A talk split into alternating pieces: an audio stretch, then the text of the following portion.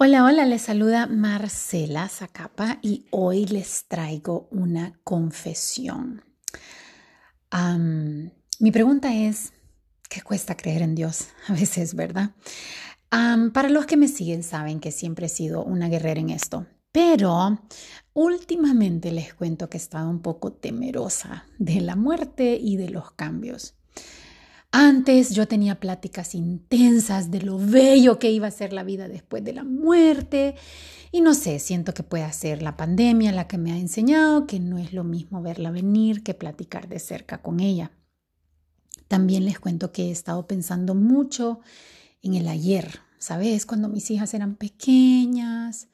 No sé, tal vez porque ya se me va a casar la mayor, se me va a college la menor. Y bueno, esta crisis me tiene un poco melancólica. y, y si ustedes se están sintiendo así como un poquito como estancaditas, como así como viendo el atrás y diciendo, ay Dios mío, o sea, es que antes era mucho mejor, la cosa está bien fea ahorita y yo sé que siempre, eh, siempre vivía con una fe para enfrente, pero, ay, pero ahorita yo no veo el futuro tan, tan claro como lo miraba antes, es algo incierto, si le está costando moverse para adelante, si está luchando con ver el futuro con esperanza, este podcast es para usted. Fíjense que Dios me llevó a Hebreo 11 y se lo voy a medio parafrasear. Si usted tiene la Biblia, por favor, váyase a Hebreo 11, lea todo ese capítulo, pero igual aquí se la voy a parafrasear.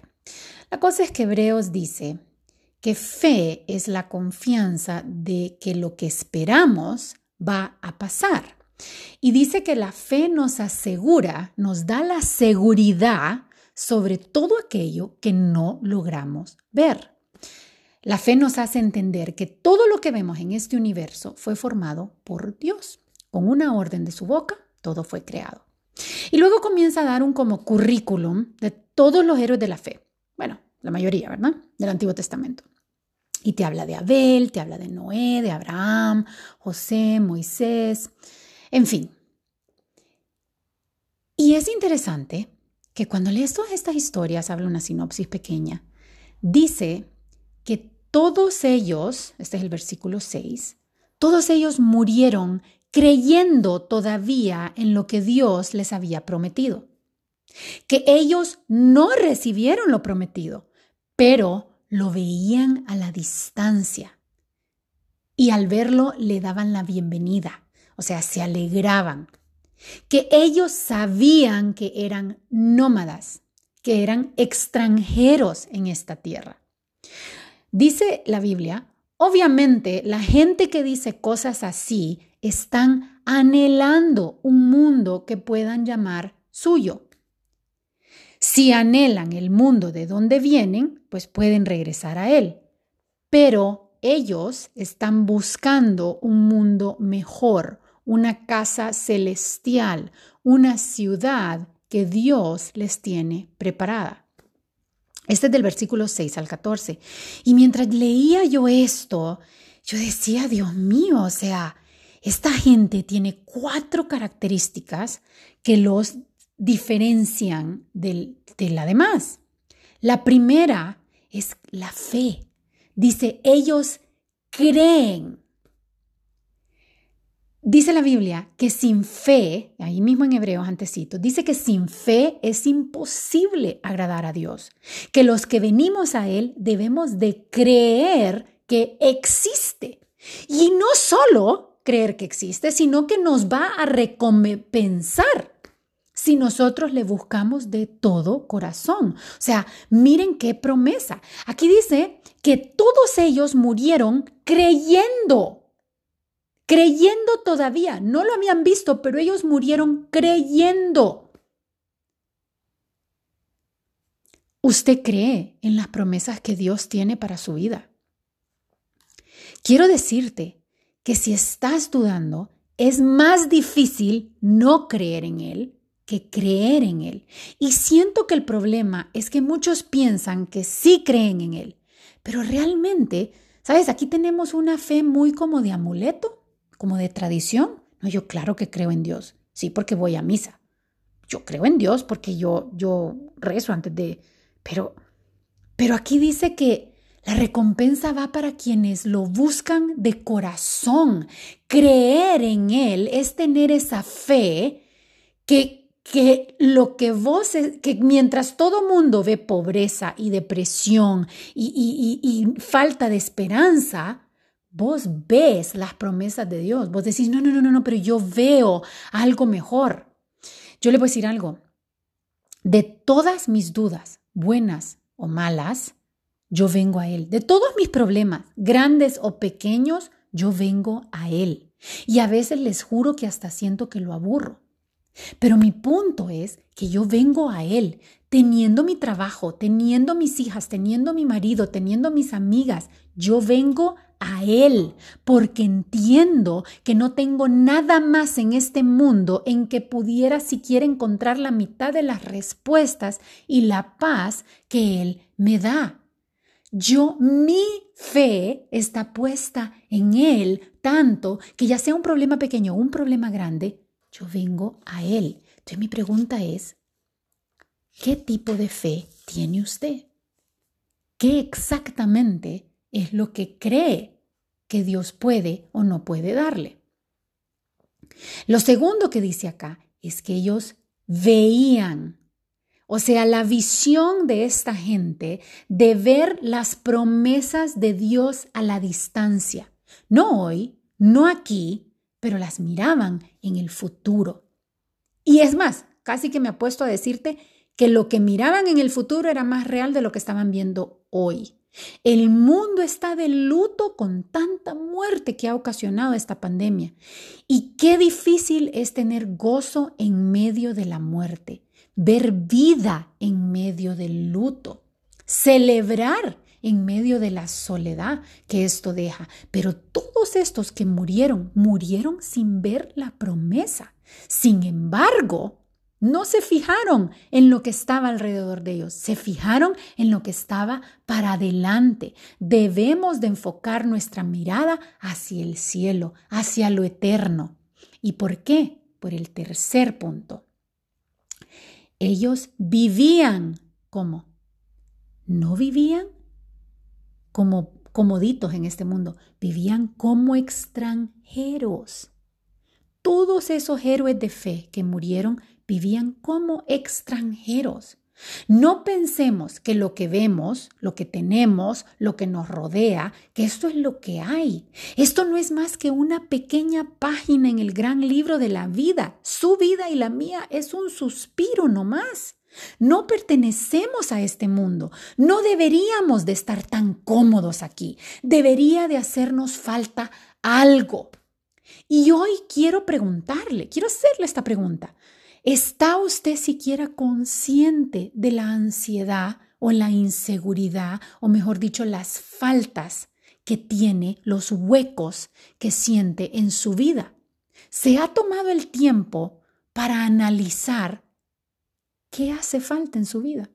Lo suficiente como para sentir la necesidad de buscarlo.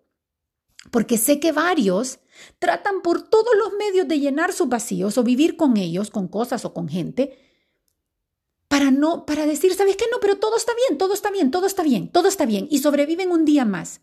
Y al día siguiente, otra vez, ahora con qué lo lleno, con qué lo lleno. En vez de parar y decir, espérame, este dolor que siento es porque no soy de este mundo, porque algo falta, vivo en un mundo quebrado, Vivo en un mundo corrupto, imperfecto, y tengo que tener mi mirada para allá, que no nos agarre por sorpresa la maldad, que sepamos que este mundo tiene ese hueco, que nosotros dejamos entrar la maldad acá. Pero vamos hacia un futuro donde la maldad está vencida. Hacia eso es lo que nosotros vamos. Esa es nuestra fe. Y por último, el cuarto punto es, ellos anhelaban, anhelaban lo que estaba enfrente. Imagínate vos, no importa lo que usted haya vivido antes, sea malo o bueno, en mi caso, le voy a ser sincera, la vida me ha tratado tan bien que ese fue mi problema. Empecé a dudar que el cielo pudiera ser mejor que esto. ¿Cómo va a ser mejor que esto si tengo a mi marido, mis hijas, tengo toda esta comunidad? No, yo estoy, yo estoy bellísimo. Y dije yo, ay, yo no sé, Señor, yo no sé. Mejor veo para atrás. Pero no. La fe me dice a mí que este mundo, con todo y lo lindo que tiene, no puedo llamarlo mío. Y todavía dice que si lo anhelo, mejor me quedo en él. O sea, claro que lo puedo hacer. De hecho, varios así hacen. Viven estancados en el pasado, viven estancados en el hoy. Pero la fe nos invita a que como ellos, confiemos que Dios nos tiene un mundo mejor que mejor de lo que jamás pudiéramos imaginar. Hay vida después de la muerte. Existe una ciudad que Dios está preparando para todos aquellos que de corazón le buscamos. Una casa celestial donde no habrán lágrimas ni muertes.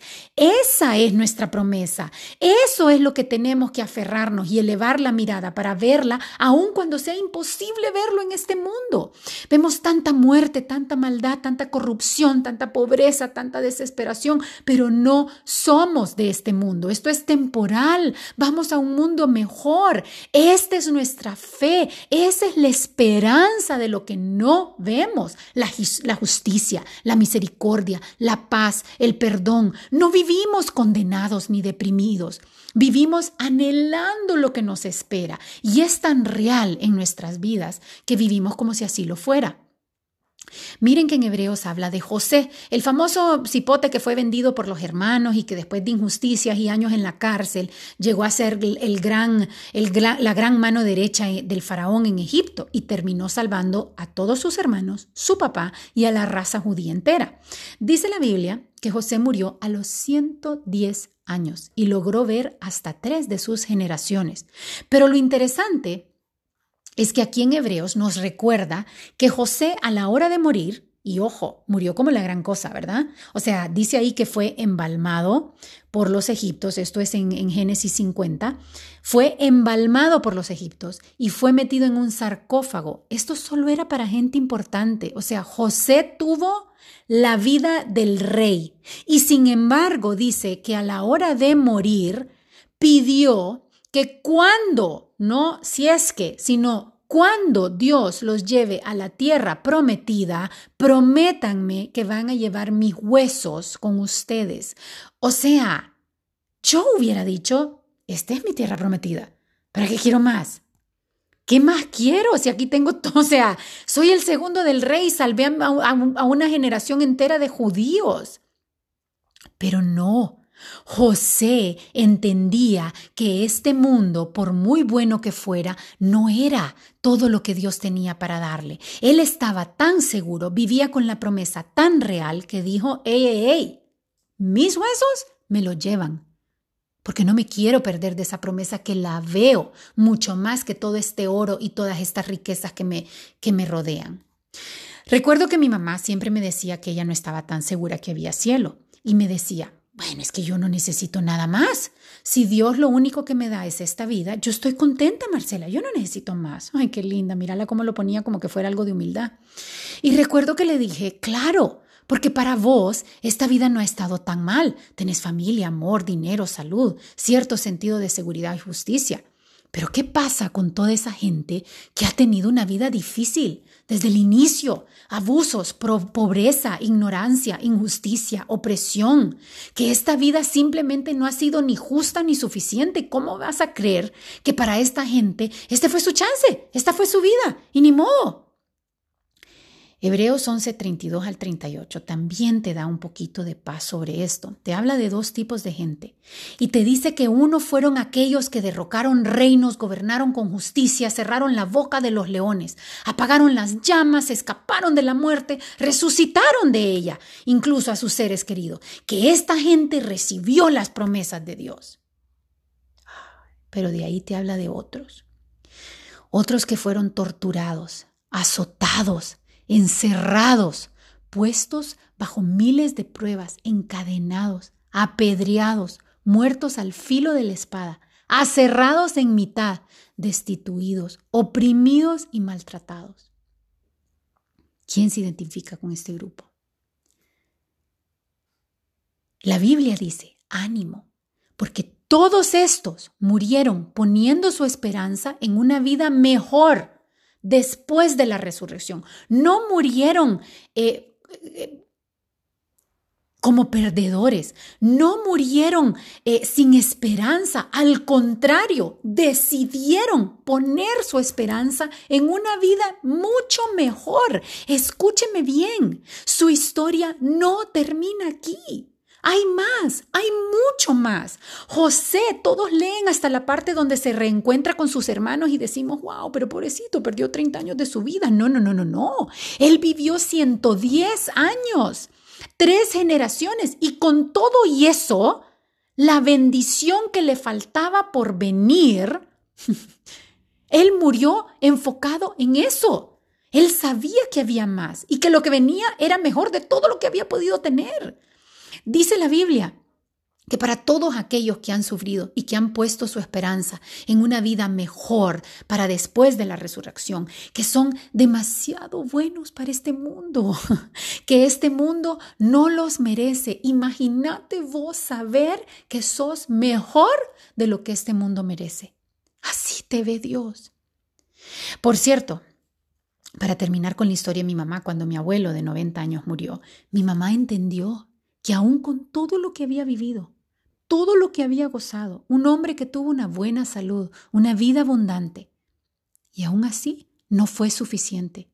Créeme que ni para los ricos, ni para los pobres, ni para los que les va bien, ni para los que les va mal, ni para los bonitos, ni los feos, ni los altos, ni los chiquitos, esta vida nunca es suficiente.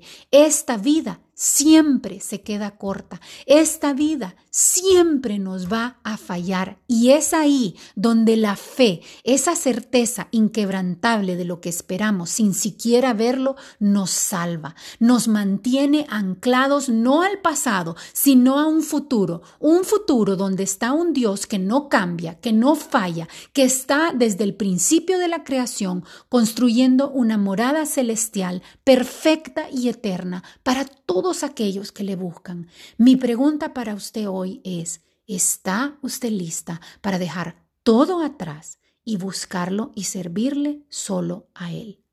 Con eso los dejo y espero que recapaciten y que los una mucho más a Él.